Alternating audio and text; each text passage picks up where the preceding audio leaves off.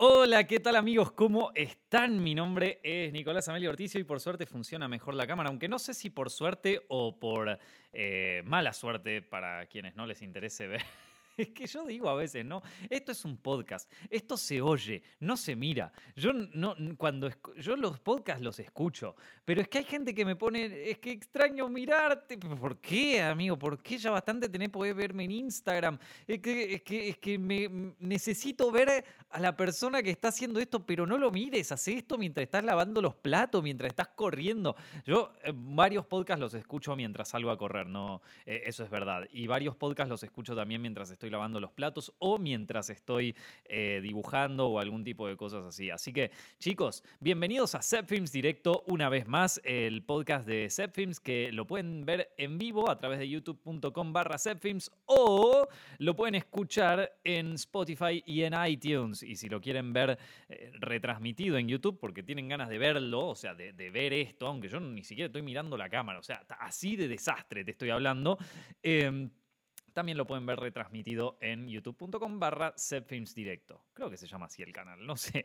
Bueno, ¿cómo están chicos? Un gusto poder estar con ustedes nuevamente arrancando la semana con todo, ¿eh? arrancando la semana con fuerza. Faltan cuatro semanas chicos para que empiece eh, a grabarse este, este nuevo piloto del que les estuve hablando, que voy a estar dirigiendo y que también estoy produciendo. Es toda una alegría para mí, eh, pero también eh, con, con, ciertos, con ciertos temores. Bueno, a ver. A ver, que esto no tiene guion, pero hoy tenía ganas de hablar de, que, chicos, estoy extrañando las pelis, no solo las películas de Marvel, como lo dice el título de este podcast, sino también estoy extrañando las películas gigantes. El otro día lo estaba pensando.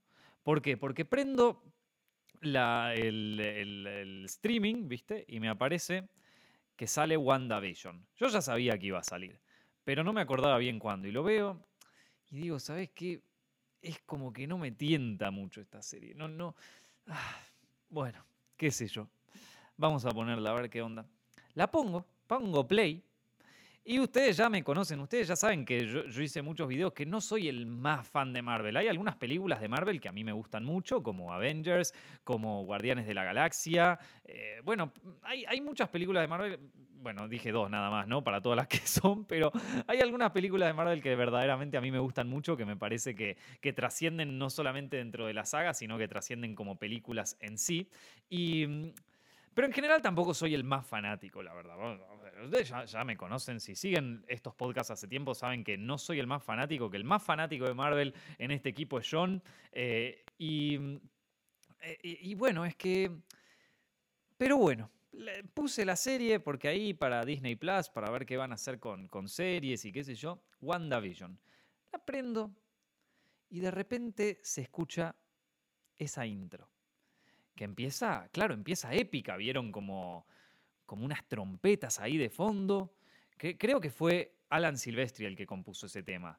El famoso tema de intro de, los, de Marvel Studios, cuando se empiezan a poner los cómics y después los cómics se mezclan con el guion y después los guiones se mezclan con los personajes ahí que aparecen y después los personajes del cómic se mezclan con los personajes de la live action y de pronto en unos segundos que dura eso, con todas las trompetas, con toda la epicidad y con todo, aparece el logo de Marvel Studios y que... y ahí vos estás como... ¡ah! Y, no solamente porque estás viendo eh, el logo de Marvel Studios, que es lo más épico del planeta, sino que también eh, estás reviviendo todo estás reviviendo todo, que no solamente es revivir las películas, es revivir tu vida, porque de repente estoy viendo una escena de Avengers, que yo Avengers la fui a ver al cine allá por 2012 o 2011, no sé ni cuándo estrenó, ya pasó tanto tiempo, y de repente estás viendo Capitán América y te acordás de aquella vez que la vieron con, los con tus amigos y dijiste, no, otra más de Capitán América y la fueron a ver igual y después salieron y comieron el patio de comidas. Entonces, esa intro no solamente representa la epicidad de lo que intentó hacer Marvel Studios por a, lo largo de casi 10 años, sino, o más de 10 años, sino que eh, representa el no, no, representa de algún modo cierto, cierta nostalgia. Llegó a ese punto de ser nostálgico, loco. Llegó a ese ¿Quién lo diría? Es que sí, ya pasaron más de 10 años de Marvel. ¿Quién diría que pasaron, que, que, que, que esto nos iba a generar nostalgia ya. Ya nos genera nostalgia. Bueno, nada. Entonces la vi y dije, bueno, ¿sabes qué? Vendeme lo que vos quieras, Marvel. Vendeme lo que vos quieras porque ya con esa intro ya está. Pero por otro lado también pensé, bueno, pará. Que a ver, ¿por qué estoy extrañando esto? Claro, no sale una peli de Marvel de hace dos años.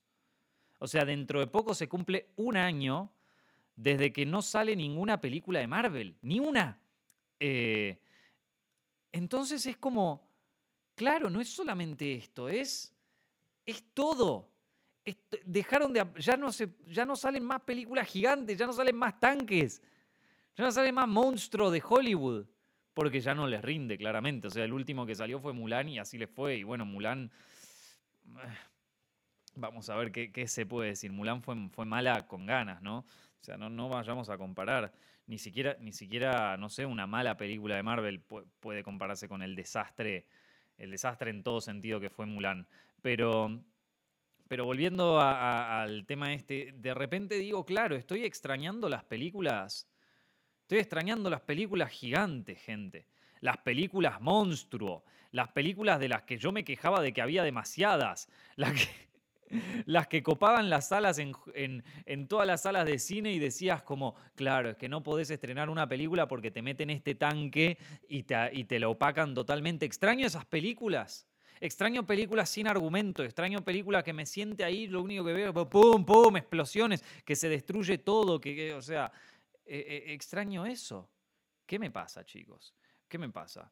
¿Será eh, es que es un año sin esas películas? Es un año sin cine ultra comercial.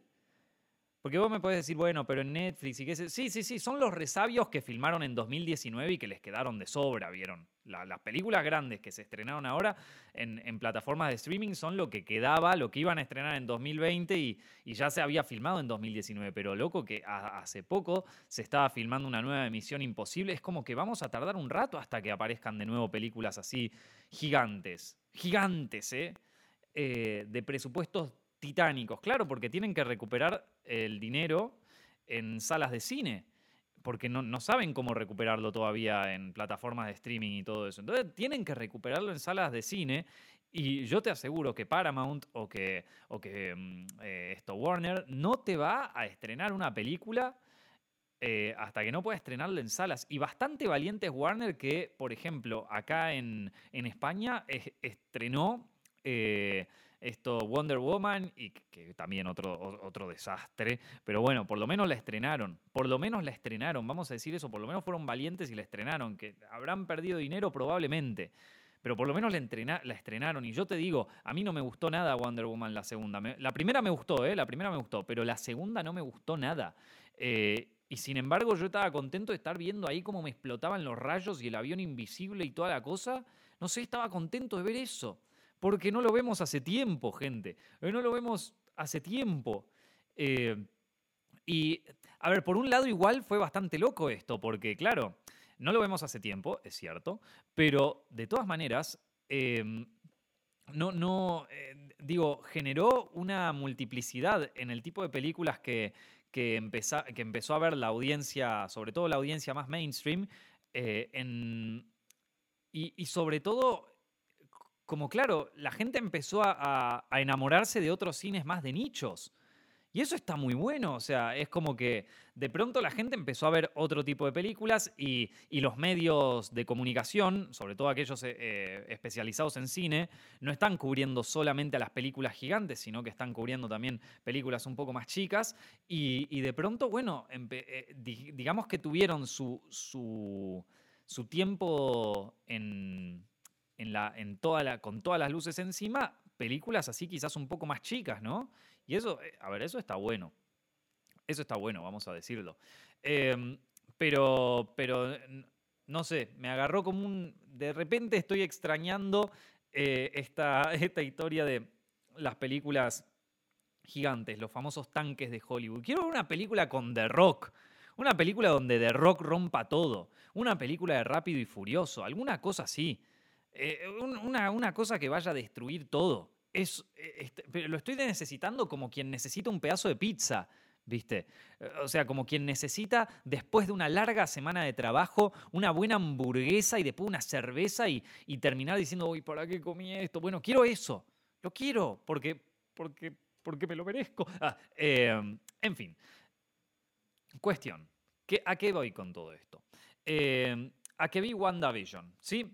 Y vos querés saber qué me pareció WandaVision, salieron dos episodios de esa serie, que es obviamente la, serie de, Wanda, de Wanda Maximoff, y de Vision, por lo que dice su nombre, ¿no?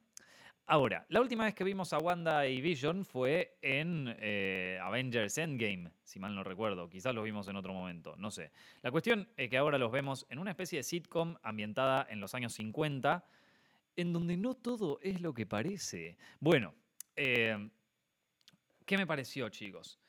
A ver, como propuesta, yo empecé y me gustó mucho, porque me gustó mucho la movida de que fuera una onda así medio eh, sitcom de los 50, que aparte no solo se esforzaron en, emular eh, las visuales, ¿no? O sea, que, que sea en blanco y negro, que eso también es bastante osado para hacer en una cosa así tan popular, que lo hicieron en blanco y negro, en, un ratio de aspecto encuadrado, que, bueno, que, lo filmaron, aparte, si vos te fijas, también lo filmaron con una, con una audiencia en vivo en la, en la vida real, entonces es como que como que le pusieron onda a la parte visual. Como que esa parte, me, eso, me gustó mucho, así eh, como osadía y también me gustó mucho, o sea, me pareció copado.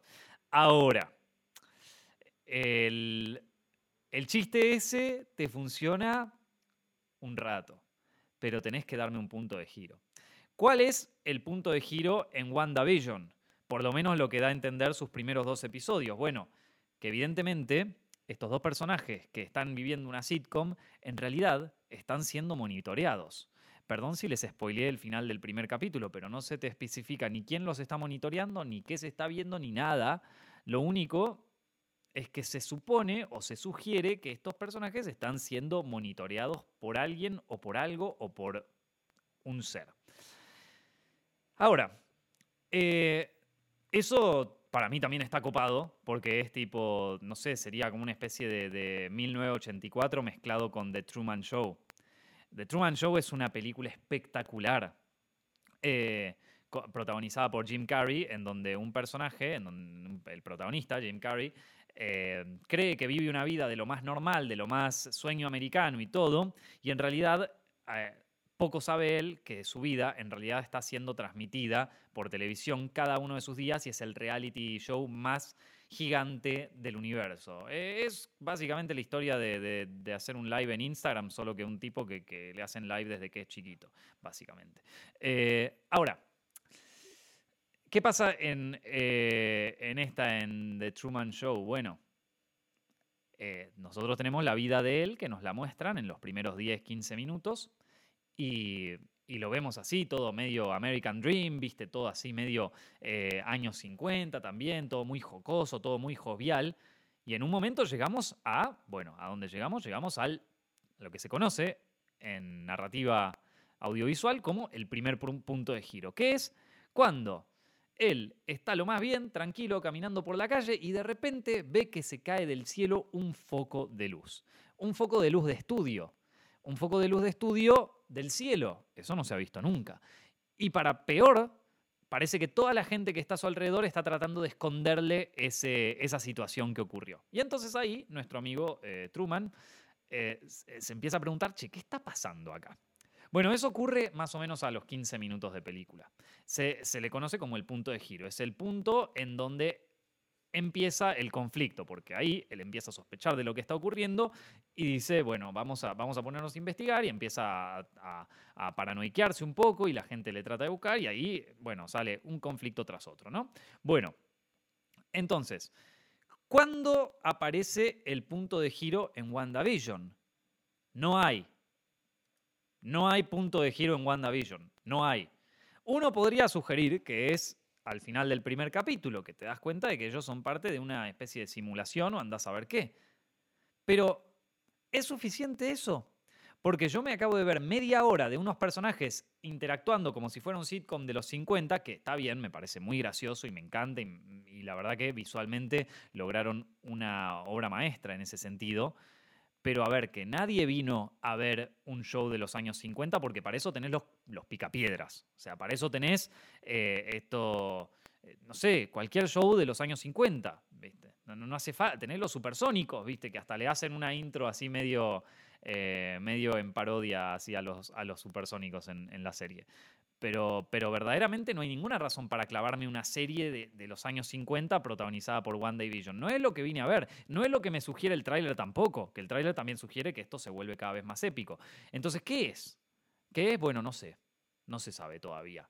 ¿Viste el, capítulo 2? Claro que sí lo vi. Y en el segundo capítulo es como que se expande sobre esto, llegando al final del capítulo. Ni siquiera. O sea, tenemos toda una narrativa de ellos haciendo trucos de magia y de qué sé yo, en donde al final del capítulo, bueno, se aparecen algunos. No, vamos a decir que no, aparecen algunas pistas que podrían. Eh, llevarnos a pensar que, que, pasan otras cosas, qué sé yo, pero lo que es la trama en sí, o sea, se nos presenta una mini, una mini trama que es eh, ellos, cuando tienen que hacerle la cena al jefe, que bueno, que, a ver, que eso lo vimos en 800.000 sitcom, esa no puede ser la trama a esta altura, esa no puede ser la trama de que mi jefe, que se me confundió, que es divertido, es gracioso, la verdad que es gracioso y aparte es divertido ver como una eh, onda transatlántica de los años 50 eh, llevada a, las audiencias de hoy en día, es, bastante chocante en algún punto, pero, pero dejando ese tema de lado, bueno, no había trama, la cuestión es que no había, no, no, no había, no había un momento donde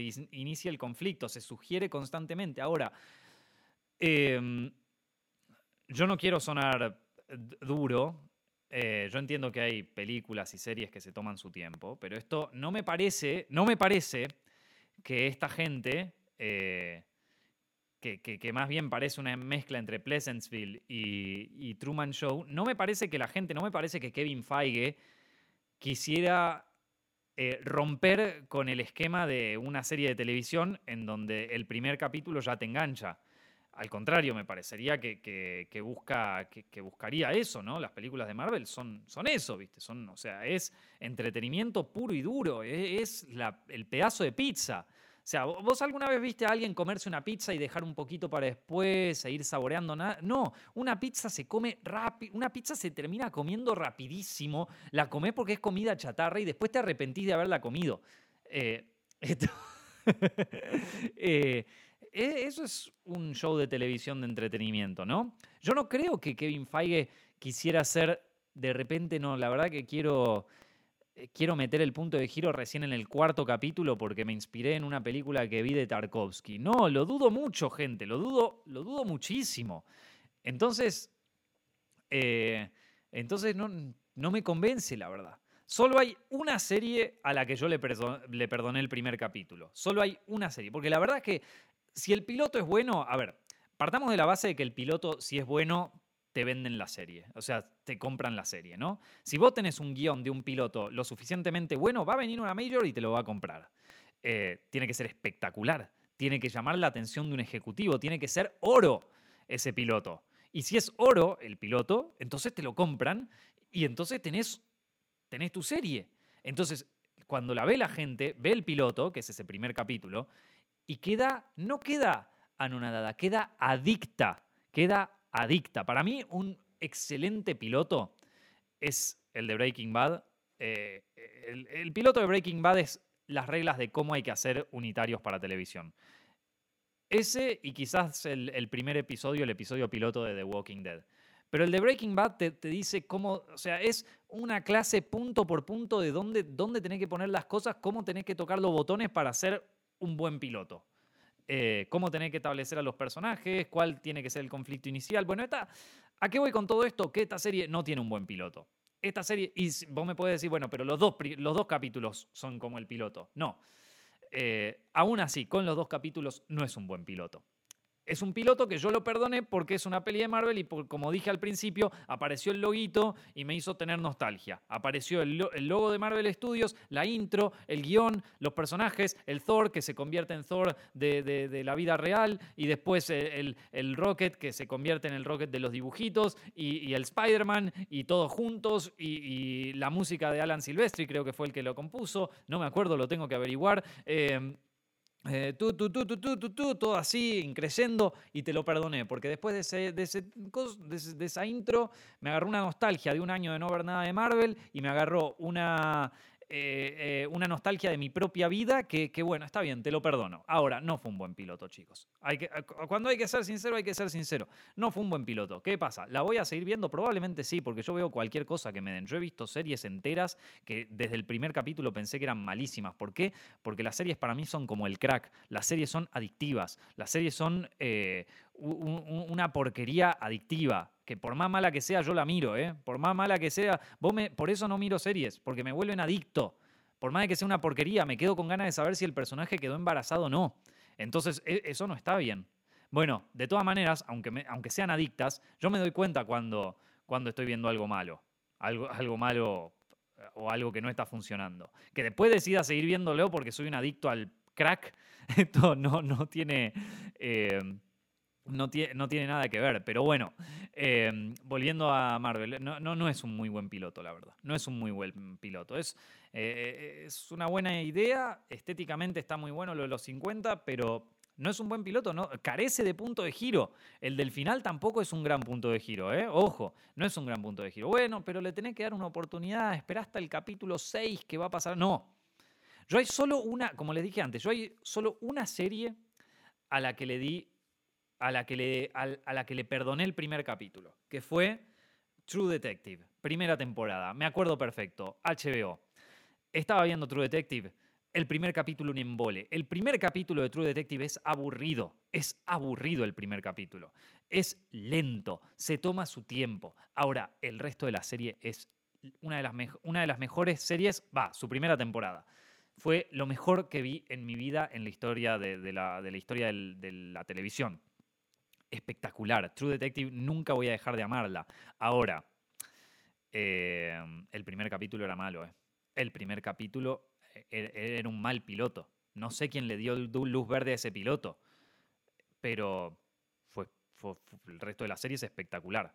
Así que nada, em, entonces acá la gente está eh, está diciendo como, como, no, Nico, es que no entendés, es que es una trama, es una trama que se cocina lento, están, están poniendo ahí en los comentarios. Sí, sí, sí, claro, yo me imagino que Kevin Feige se los dijo a los ejecutivos, ¿no? Ahí con Victoria Alonso le dijo como, che, esta vez, ¿por qué no hacemos algo tipo un poco más lento, un poco más denso, así. ¿Por qué no hacemos una, una slow burning drama de dos personajes que todavía no sabes bien, que mezcla ficción con ciencia ficción? No sé, ¿alguno de ustedes vio Odisea del espacio de Kubrick? ¿Alguno de ustedes vio eh, El espejo de Tarkovsky? Porque yo me inspiré en eso, ahí Kevin Feige. No, no, no lo dijo eso. No dijo eso. No, que hay que vender, que esto es máquina de chorizo. Así que nada. Eh, la vi, WandaVision. Qué sé yo, la voy a seguir viendo probablemente. ¿eh? O sea, ustedes ya me conocen. Yo la voy a terminar de, la, voy a terminar de ver y después, después te diré si me gustó o no, pero, pero es que la verdad es que no me pareció un buen piloto. ¿Qué te puedo decir? Eh, y, sí, aparte a mí me gusta eh, eh, como, como, les dije, soy un adicto a la serie, o sea, veo una serie y me vuelvo adicto, por más mala que sea, yo me vuelvo adicto. Y la verdad, prefiero, o sea, eh, prefiero ver una película o tres o diez, porque al final, primero que me quedan un montón de películas para ver todavía que no vi, un montón de películas que quiero ver y... Y bueno, la verdad que creo que, que para perder todo ese tiempo en una serie, prefiero ver una película que quizás pierda el tiempo, pero por lo menos pierdo una hora, no pierdo ocho. Así que nada, eso es lo que opino de eh, WandaVision.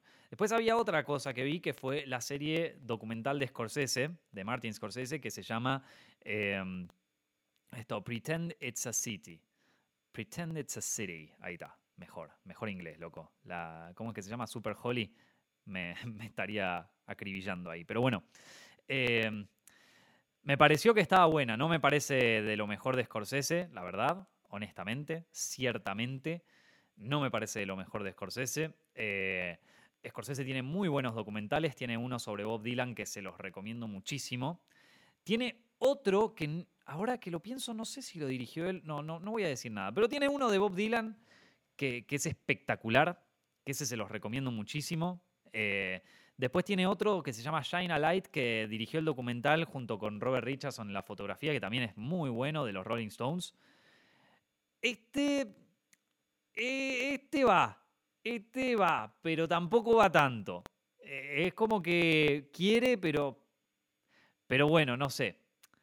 Como que no quiere tanto.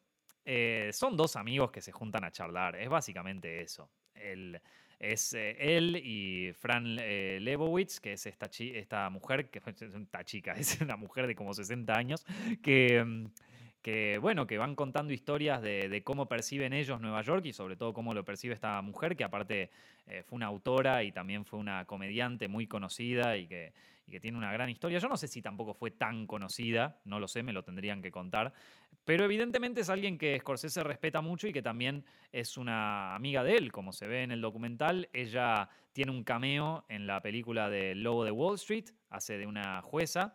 Y, nada, son dos amigos charlando, son dos amigos charlando, riéndose y, y, que, se, y, que se cuentan historias y que Martin Scorsese se le ríe de todos los chistes, ¿eh? Chiste bueno, chiste malo, no importa, vos sabés que Scorsese, Scorsese es un gran amigo. Porque hay, hay, algunos chistes que cuenta esta mujer que son buenos, hay otros que, bueno, no son tan graciosos, pero Scorsese se ríe de todo. aparte una risa, tiene una risa Scorsese que es espectacular. Es muy buena la risa de Scorsese. O sea, yo, quiero, yo, yo, quiero que tener un amigo que se me ría así, que me diga como, que, le cuente algo y que, que, se me ría como se le ríe Scorsese así. Es que se le ríen todos los chistes, un maestro.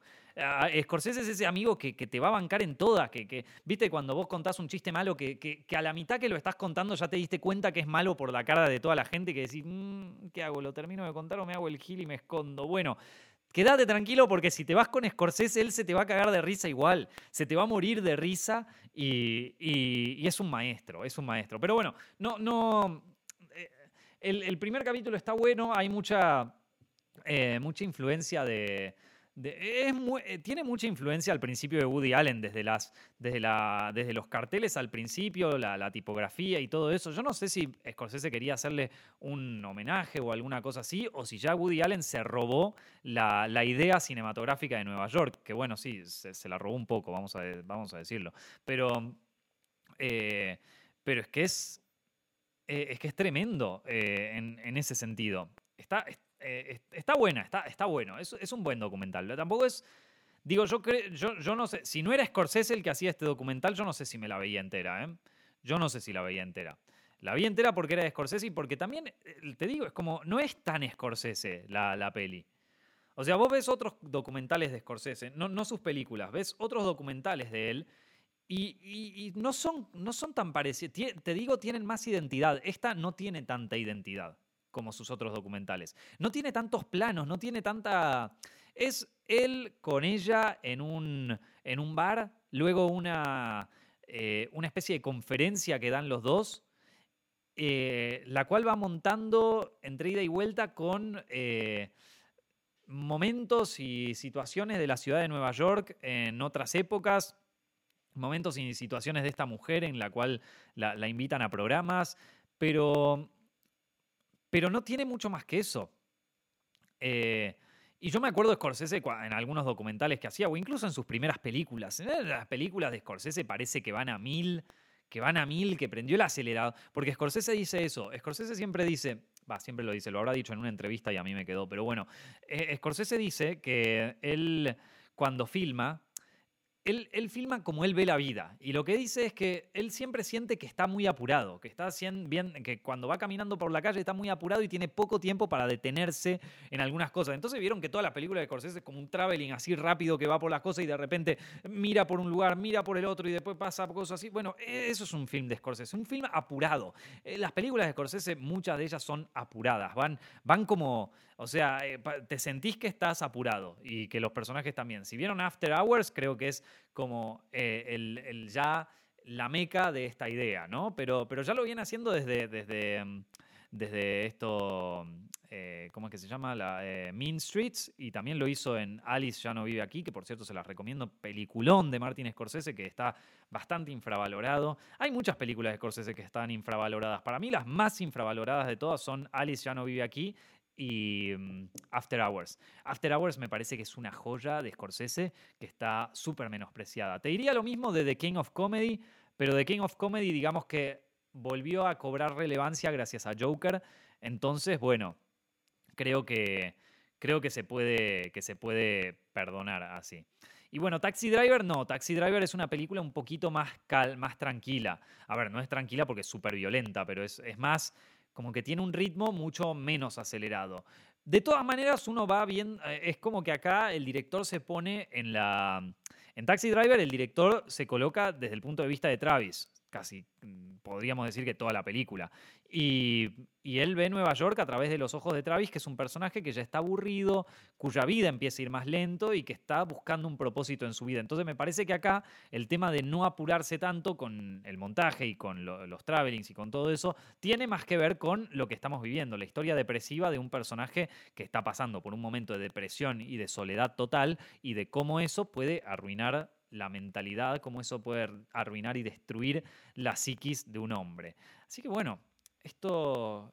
Y con esto creo que eh, ya cerramos un poco la.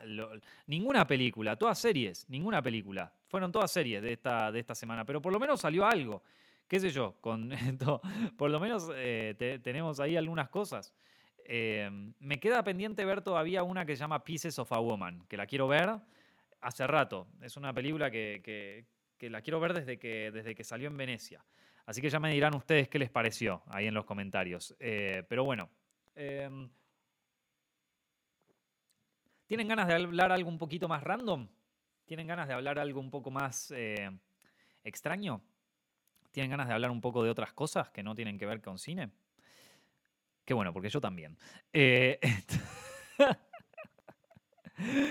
em, en el último podcast estuvimos hablando mucho sobre el Internet y cómo el Internet se convirtió en una especie de, gran promesa tecnológica que empezó a, mostrar sus caras un poco más eh, resquebrajadas por un lado, también eh, nefastas si se quiere, pero de algún modo se nos presentó una promesa a la cual ya no que, ya está medio difícil de cumplir.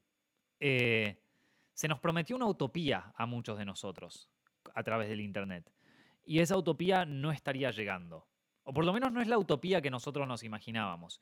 O cada vez que nos dicen que hay una utopía, parece que se va a, a extender más y más y que esa utopía está por llegar, ¿eh? que en cualquier momento tenemos autos voladores, ¿eh? que en cualquier momento la inteligencia artificial vamos a ser nosotros, que en cualquier momento te van a instalar un chip en el cerebro. Esto, eh, para bien o para mal, ¿eh? pero esa utopía, ya, a ver, que a mí me vienen vendiendo que el Internet me va a traer autos voladores desde 2007. Yo ya no te la creo tanto. Para 2015 vamos a tener autos voladores, sí, seguro. No, ya no me la creo tanto. Entonces el Internet generó una, una promesa tecnológica que, que no se cumplió mucho, ¿no? Y que, por lo, y que en algunas cosas empezó a convertirse en algo a lo que le tenemos un poco de miedo. Como por ejemplo el tema de la privacidad, ¿no? El tema de la privacidad es algo medio loco porque eh, hace poco salió esto de que de, que Facebook, em, bueno, eh, cambió sus, sus normas con WhatsApp y de que ahora te va a seguir todo. Como si antes no te siguiera todo. O sea, o sea, simplemente te está blanqueando algo que seguro ya venía haciendo y que ahora, bueno, gente, que tenemos que blanquear esto antes de que nos metan presos, ¿viste? Pero, pero que existe, existe. Ya existe hace tiempo. Y toda la gente mudándose a, a distintas aplicaciones, a Signal, a Telegram y todo. De hecho, eh, una, anécdota muy graciosa. los usuarios de, la aplicación Signal subieron un montón, pero no solamente eso, subieron las acciones, las acciones en bolsa, de una empresa que se llamaba Signal, pero que no tenía nada que ver con, con, con Signal la, la, aplicación. O sea, vos, es de nuevo la promesa, la gran promesa tecnológica, gente. Vos escuchás sobre una nueva aplicación que se pone de moda o por una cosa, ¡pum! Hay que meter plata, hay que meter dinero, aunque no tenga nada que ver. Y, y es en serio esto, búsquenlo. Lo mismo cuando empezó toda la pandemia del COVID. Eh, toda la gente quería invertir en Zoom. Y hay una empresa que se llama Zoom, cuyo ticker en, las acciones en bolsa es Zoom, Z-O-O-M. Toda la gente puso su dinero ahí sin ni siquiera pensarlo. Y no, al final era ZM, Zoom. Se confundieron, mono. Le pusieron dinero a una acción que no era Zoom. Entonces, eh, bueno, pero volviendo al tema de la privacidad, ¿ustedes creen que eso ya Facebook no lo hacía? Y aparte hay otra cosa que me sorprende, chicos. Hay mucha gente de ustedes que cuando saltó todo el COVID, y yo digo ustedes, pero yo la verdad que yo también estaba medio cagado en las patas, no te voy a mentir. Pero cuando salió toda la pandemia y toda esa historia, eh, toda esa historia, como si no hubiera como si yo hubiera terminado, como si fuera parte del pasado, claro que no, sigue siendo, sigue estando presente, hay vacunas y todo, pero qué sé yo, viste, todo tiene que seguir, tiene que seguir, loco. Bueno, eh, pero cuando empezó, cuando todos ciertamente estábamos muy, muy, con mucho miedo de esto, con mucho miedo. Yo, yo estaba asustado, chicos, ¿eh? yo estaba asustado. Estaba asustado por mí, estaba asustado por mi familia, estaba asustado por todos. ¿eh? Pero cuando, deja, de, cuando, eh, cuando estábamos todos en una situación de alerta y miedo, muchos gobiernos dijeron, che, ¿no se quieren descargar esta aplicación que hicimos para poder rastrear a quienes se contagiaron de COVID y así poder salvar más vidas? ¿Cuántos de ustedes se descargaron esa aplicación? Yo no. Pero porque yo soy medio maníaco de la privacidad y con todo eso. Igual tengo WhatsApp, así que. ¿Eh? ¿Cuántos de ustedes se descargaron esa aplicación? No sé de qué país son, ¿eh? Del país que sean. Todos los gobiernos la tiraron, ¿eh? Todos los gobiernos tiraron, che, tengo una idea. Esto les juro que no es para controlarlos, les juro que no es para tener su geolocalización, es para salvar vidas. ¿No se la quieren bajar? Y vos te estás quejando ahora por Facebook y te bajaste eso. Te bajaste una, aplicación parásita que tiene tu geolocalización, que, sabe si, no sé qué otra cosa sabe. Y, y esto se hizo en Argentina, se hizo en España, se hizo en México, se hizo en muchos países.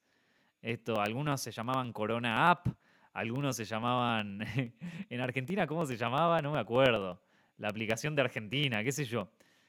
Y vos me decís como, o sea, Vos me decís que te preocupa Facebook cuando le, entregaste tu privacidad a un gobierno que, bueno, está bien, quizás estás a favor de tu gobierno, pero así como hay gobiernos de tu eh, tinte político, hay gobiernos que están en contra, que están, o sea, que, van para el otro lado.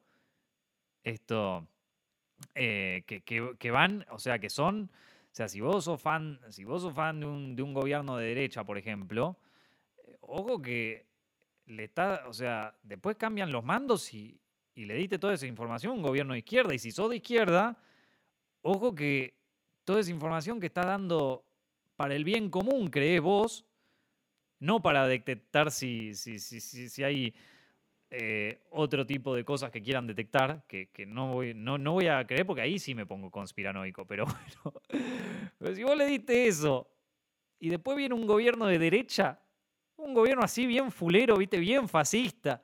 Imagínate, ¿no? Qué, qué, loco, ¿no? Esto. Qué loco. Y después vos se lo diste y te, y te preocupás por Facebook. Facebook te pudo haber dicho que, que, o sea, que está bien, a mí también me parece. Pero bueno, es una corporación, es distinto una corporación a un gobierno. ¿Y vos a quién crees que le da Facebook toda tu información? ¿A quién cree que se la da? O sea, una parte la usa para venderte publicidad, pero la otra va derecho a la agencia de inteligencia de los Estados Unidos, mono. o a la agencia de inteligencia del, del, del país que sea. Entonces, Entonces, eh, entonces me vas a decir que te preocupaste de la privacidad. La privacidad está completamente desvalorada. Nadie le importa su privacidad a esta altura, porque si a todos nos preocupara nuestra privacidad, si todos nos preocupáramos en serio por nuestra privacidad, no tendríamos teléfono. No tendríamos teléfono. Ustedes ven todas las cosas que sabe tu teléfono. ¿Alguna vez alguno, alguno de ustedes quiere vivir una distopía real? ¿Quiere vivir una distopía real? ¿Quiere asustarse en serio? ¿Por qué no van a su cuenta de Google y vayan a la parte que dice mi actividad? Sea, agarren su cuenta de Google, vayan a la, cuenta de Google que tiene y, vayan a la parte que dice mi actividad. Y ahí vamos a ver esto. ahí vamos a ver qué, qué, parece. Esto. Se van a llevar una sorpresa. Mi, eh, mi, actividad de Google tenía actividad mía desde el año 2013. La podés borrar, ¿eh? La, la, podés, eh, la podés borrar. Eso me encanta la inocencia con la que un comentario dice, pero, pero, pero eso sería ilegal compartir nuestros datos personales. sí. sería ilegal, loco. Así que nada. Es que, es, que, es, que, chicos, esto pasa desde 2012. Pasa que yo ya estoy tan adentro. Yo, yo digo, yo estoy laburando para. Porque, a ver, esto yo lo hago para YouTube, yo lo estoy haciendo para Google. Eh, yo ya lo sé que esto es así. Este, y la gente pone ahí si podés borrar, entre comillas, tu actividad. es que tremendo, chicos. Es muy bueno. O sea. Eh, pero, pero bueno, e, e, es que es así. Y, entonces nos quejamos por la privacidad de Facebook. Chicos, van a tener que borrar todo. Si a ustedes les preocupa que Facebook les empiece a robar los mensajes de audio que tienen en WhatsApp, yo me empezaría a preocupar por todo. Por todo, ¿eh? Esto, no hay buenos ni malos acá. Acá, hoy por hoy, tu información es valiosa, tu información cotiza en bolsa. Eh, y si te la pueden sacar de la manera que sea, y sabés que uno de esos compradores son las agencias de inteligencia de cada país. Pero esto no es una mentira. A ver, Google, eh, esto estoy hablando desde una plataforma de Google. Soy consciente de que le estoy dando mi información a Google de hace más de 10 años, ¿sí? Me encantan los productos de Google, uso todos, uso todos, uso el Google Drive, uso, eh, o sea, soy un esclavo de Google, ¿ok? Digo para que no diga no, porque vos estás con el, con, el, eh, el coso de aluminio. No, yo ya lo asumí de algún modo. Yo ya lo asumí. Me preocupa un poco. Me aterra y sí, qué sé yo. Eh, pero bueno, ya, hay cosas que ya no puedo controlar, ¿vieron? Hay cosas que ya no se pueden controlar. Entonces, eh, ¿saben qué? O sea, uno de los seed money, el, seed money es, es, el que te ponen los. Es lo que sería traducido literalmente el dinero semilla. Es lo que ponen eh, los inversores en una compañía privada antes de que cotice en bolsa, incluso antes de que, antes de que empiece a, funcionar y a generar ingresos, ¿no? Lo que se llama la, inversión inicial, si se quieren. ¿Saben quién fue uno de los, eh, de los de las inversiones iniciales de en Google? La agencia de inteligencia, la CIA, el FBI, no sé cuál de los dos, pero uno de ellos, la CIA creo que fue incluso Google fue parte de un programa de estos de inteligencia. O sea, formó parte de un programa de eso. Es uno de los que pusieron la, bueno, el dinero inicial. Así que una de dos. O tienen una fortuna en acciones de Google, con lo cual digamos que tienen un stake en la empresa, o, em, bueno, digamos que les debe un favor Google. Entonces, nada, yo, yo se las tiro. Em, entonces, si uno está preocupado por la privacidad, ahí lo tienen, chicos. Ahí lo tienen. Está, eh, está intenso, pero, pero es así. Eh, no quiere decir que ahora, viste, es, como eso. Bueno, después la gente se pone extremista y borra todo, y borra absolutamente todo. Yo creo que es bueno ser consciente de que esto existe, ser consciente de que se está de que en muchos aspectos se está violando la privacidad de los usuarios y nosotros lo estamos dando porque, porque bueno, porque es más fácil y porque ya fue. Em, pero, pero es un tema serio y yo creo que en algún momento va a ser, bueno, va, bueno ya lo es un poco, ¿no? Ya, ya salen documentales sobre, sobre, sobre esto.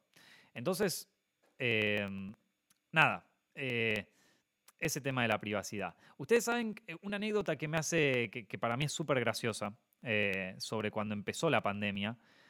Porque eso es verdad, loco. Cuando empezó esta pandemia han pasado tantas cosas raras. Pero no raras de conspiraciones, raras de ser humano, de cómo está pasando esto. ¿Qué, está pasando acá? ¿No les pasa a veces que de repente leen y dicen, ¿qué, está pasando acá?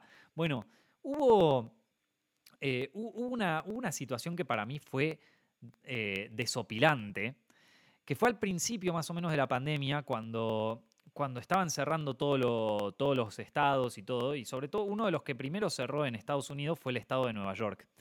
Y el estado de Nueva York cerró fuerte, pero al principio hubo resistencia, gente que quería salir de todas maneras y que encontraba formas de salir y de saltarse esta especie de, cuarentena, ¿vieron? Entonces, ¿qué pasó? Entonces, eh, la agencia de inteligencia, el FBI, dijo, bueno, Vamos a lanzar una línea telefónica para que se puedan comunicar por teléfono con, el FBI una cosa totalmente, una cosa totalmente sana, ¿no? Esto, si ven a alguien en la calle no respetando la cuarentena, sáquenle una foto e envíenla al, FBI, así podemos tomarle el caso. Entonces, em, uno, eh, el, alcalde de Nueva York en aquel momento dice eh, que en este caso los soplones van a recibir recompensa. ¿sí? Una cosa que yo jamás escuché en mi vida, que los o sea, básicamente, eh, porque hay, hay, una frase en, inglés muy conocida que se llama snitches get stitches, que, que, es una frase así medio, medio mafiosa, ¿no? Que es, eh, al eh, los soplones recibirán una paliza, no, no una paliza, pero recibirán puntos así de que te van a coser. De, o sea, em, es otra manera de decir, si, si vos, si, si te vamos a matar, básicamente. y y, la, y, entonces este, este, alcalde dijo como, bueno, eh, para darle una vuelta al sentido de esa frase, dijo como, bueno, acá los que, los que hablan van a, van a ser recompensados. Bueno, ¿qué pasó? ¿Qué pasó? El primer día, desde que, desde que anunciaron esta app o esta aplicación o este servicio de las agencias de inteligencia para reportar a tus vecinos de que no estaban cumpliendo la cuarentena, se les llenó, se les quemaron los, no, no se les quemaron, pero se les saturaron los servidores y esto búsquenlo chicos, esto búsquenlo porque es verdad, o sea, búsquenlo en internet, no es mentira, búsquenlo, pero búsquenlo de, una fuente real, porque esto pasó. Em, se les saturaron los servidores de fotos de gente mostrándose la foto de, bueno, de su, vamos a, estamos en un horario todavía de protección de su, de su miembro. Se les saturó al FBI el, servidor de fotos de salchichas, por no decirlo de otra manera. De, de fotos de penes, vamos a decirlo así, se les llenó de fotos de pijas todo el servidor. Vos imaginate, sos del FBI, te estás haciendo las manos así, estás preparándote, te tronás los dedos y decís, bueno, a ver qué me llegó de estos soplones, qué me llegó de esta gente Abrís la primera, una pija. Bueno, sí, un gracioso este señor. Qué, qué, divertido, ¿eh? ya, te vamos a buscar a vos. Próxima foto, otra pija. Otra, y otra, y otra, y otra, y otra. Y la gente se lo tomó tan a joda que no. Que no. que tuvieron que. que, bajarla. Tuvieron que bajar la, la aplicación.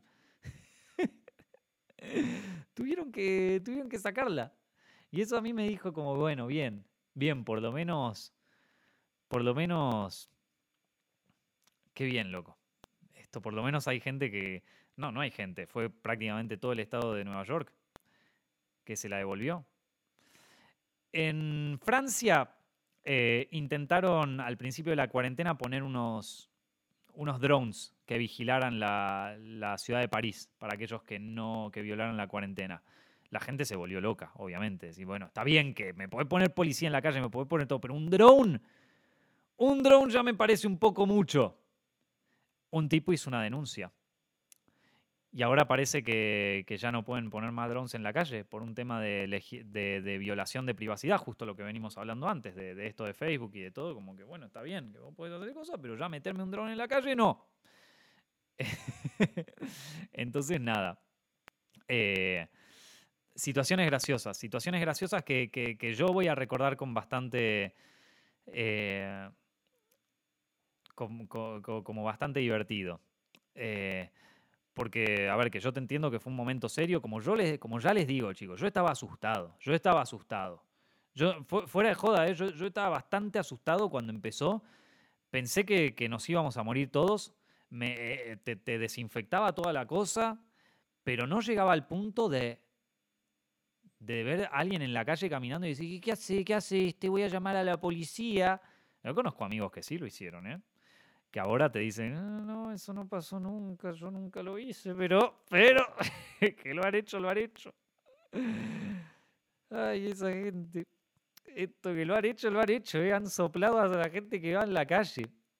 Y vieron cómo fue, cómo fue mutando, ¿no? Porque, por ejemplo, en Argentina, yo me acuerdo que, bueno, eso pasa en un momento. Después pasó a, bueno, quién rompe y quién no la cuarentena, que, que sí, que había, yo tenía amigos influencers que decían que no hay que romper la cuarentena porque esto es importante. Ya veníamos tres, cuatro meses de cuarentena, veníamos, que no hay que romper la cuarentena, que es importante.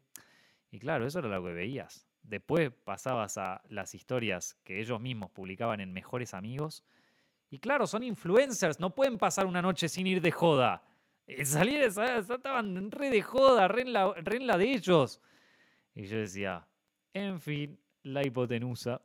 Pero es que, es que a ver, que, yo no salía, porque primero yo estaba cagado en las patas eh, al principio. Después ya medio que se me pasó. Eh, pero hay, hay, ciertas cosas que yo no las voy a. que, que yo, no las voy a hacer porque no da, loco. ¿Qué te voy a reportar a la policía? Y después, si vos no. Yo no te voy a mentir. Yo, si me quedaba en casa, te decía, bueno, sí, quédate en casa, que para mí en un momento era bueno, sí. Si vos podías hacerlo, genial. Hay gente que tenía que laburar. Este, y me preguntan como quién. ¿Qué? ¿Qué? No, no, no. No voy a decirles quién es. Pero a ver, que acabo, que acabo de decirle que no voy a estar, no voy a andar soplando nombre, no voy a andar dando nombre, porque no lo hago, porque no soy un, no soy un careta. No te voy a reportar con la policía en la calle, no lo voy a reportar con ustedes a una gente que hizo algo que para mí es un poco careta, pero fue gracioso. Fue gracioso, ¿qué se puede decir? Fue gracioso. Y, después, y, aparte no, no lo podemos, o sea, no, no podemos, eh, sea, mucha gente lo hizo. Yo de hecho cuando viajé para acá, para, cuando me vine para acá, para España, durante más o menos un mes, un poco porque estaba medio, o sea, porque estaba medio sentimental, pero durante un mes no estuve publicando historias. Porque no quería, o sea, porque no, no, no quería, eh, viste, como, che, y, este, y vos viajaste para cosas. Sí, a ver, que viajé con todos los documentos, con todo bien, me dejaron todo y, estaba todo, o sea, súper, eh, se podía hacer, pero no era, en ese momento no era algo popular que de golpe te estuvieras, o sea, estuvieras viajando o estuvieras, como si yo te dijera, rompiendo la cuarentena. No era popular, era para historia de mejores amigos en Instagram y nada más. Y que no se vaya a enterar nadie más. Ahí surgieron algunas muy buenas. Una muy buena que me acuerdo que pasó fue una de, de un tipo que había puesto, creo que en Twitter fue, que puso como, no me banco a todos estos hijos de puta que rompen la, que rompen la cuarentena, es un momento muy importante, hay que salvar vidas, qué sé yo, qué historia, esto, lo otro. Y, abajo el primer comentario le aparece el comentario de la hermana o de la prima, no sé qué le dice, ¿qué decís, culeado, si vos el otro día estabas en el asado con la familia? Y entonces, claro, al final era así, loco. Al final era así. Esto. Así que. Así que nada, yo no voy a o sea, hay cosas a las que no, a las que no llego, porque no soy, o sea, porque yo, o sea, eh, te entiendo que hay que hacer, que es una cosa que hay que tomársela en serio, y yo ya te digo, yo me lo tomé en serio. Yo hice todos los días de cuarentena, quedé encerrado ahí, encima tenía que mudar, tenía que mudar la oficina, me acuerdo, porque yo me estaba yendo. No sabía bien cuándo me iba a ir, pero lo que sí sabía es que se me terminó el contrato de alquiler con el estudio donde grabábamos Zepfilms y no podía mudarme. O sea, yo, yo la, digo, bueno, qué sé yo, ¿no? bien no la pasé, pero pero no voy a llegar al punto de volverme un fascista, de volverme un como, a vos te vi en la calle, te voy a reportar. Había un video que se hizo viral y yo acá vi mucha gente amiga mía que me sorprendió. Un video que se había hecho viral de un tipo, de, una mujer con su hijo que estaba caminando por la calle eh, en lo que sería la cuarentena. Un tipo sale por la ventana, pega dos tiros al aire acá se respeta la cuarentena. Y la mujer se vuelve ahí. Toda la gente diciendo, en vez de decir como, porque en vez de decir como, che, este es un loco de mierda que anda tirando tiros al aire, es un loco. No, la gente como, bien, bien ahí. La próxima, pegale un tiro al hijo. Vamos, carajo, así se defiende la cuarentena, así se defiende el país. Mierda. Y yo digo, puta, loco. Claro, viste, como, bueno, pará. Es como, ¿no fue un poco para tanto eso? ¿No fue un poco para tanto de repente avalar este tipo de cosas? Yo te entiendo, digo, por ejemplo, yo, estoy súper a favor de esto, de, usar, eh, de, usar la mascarilla. Eh, yo, ni, o sea, ni bien esté disponible para vacunarme, yo me voy a vacunar porque no, soy, o sea, no, no, no, no es que creo que esto sea mentira, qué sé yo. Ahora, eh, esto probablemente, o sea, seguramente me voy o sea, ni, ni bien salga la vacuna yo me voy a vacunar. Esto, estoy a favor de usar la mascarilla en la calle, es un tema también de respeto por la gente, porque hay gente que verdaderamente está muy asustada con esto. Em, pero, pero hay algunas cosas que yo no voy a tolerar. Comportamientos así tan. Eh, tan. Sí, tan. tan eh, autoritarios, no, no yo no los voy a tolerar porque yo no soy autoritario y no creo en, un, en, gobiernos autoritarios, no lo creo. Perdónenme, loco, pero no. Esto, a mí hasta los drones llegaste, pero ahí ya está. Esto. Así que nada, em, eh, pero bueno, eh, en, general es como que... Em, como, que bueno, se han visto muchas cosas raras en este tiempo. Em, volviendo al tema de la privacidad, hemos entregado muchas cosas de nuestra privacidad, por eso no entiendo cuál fue todo el, el agite que se hizo cuando Facebook dijo esto, si no dijo nada, o sea, nada que ya no hayamos entregado. Eh, y yo lo pensaría para cuando termine todo esto, ¿no? Porque en algún momento, en algún momento esto se tiene que terminar, en algún momento se, tiene que terminar. Eh, y, y bueno, de, qué cosas estamos entregando por eso. Eh, así que nada. bueno, eso... creo que con eso ya dije todo lo que quería decir hoy en este podcast, chicos. Creo que todo lo que todo lo que había que decir ya lo dije. Gracias a todos los que estuvieron escuchando el directo de hoy. Si les gustó, no se olviden de compartirlo con amigos, eh, escucharlo completo en Spotify, en iTunes. Eh, lo pueden ver en Zepfilms Directo acá en, YouTube. Eh, y, bueno, nada, compartan si les divierte, eh, diviértanse. Eh, les voy, la, próxima vez me quedé con ganas de hablar de, otro, de otros temas que nada que ver, pero bueno, los hablaré en la próxima. Eh, y, nada, si, se perdieron alguna parte, lo pueden escuchar completamente entero en Spotify y en iTunes. Y, eso, mi nombre es Nicolás Amelio Ortiz y tengo que inventar algo para, para terminar estos podcasts como lo que hago en Films normal, ¿vieron? Como, bueno, eh, y eso fue todo por hoy, amigos, pero no se vayan sin dejar su like. Bueno, eso, pero, pero para estos podcasts, porque si no es como que me quedo eternamente. Así que nada, chicos, nos estamos viendo en el próximo podcast. Chao.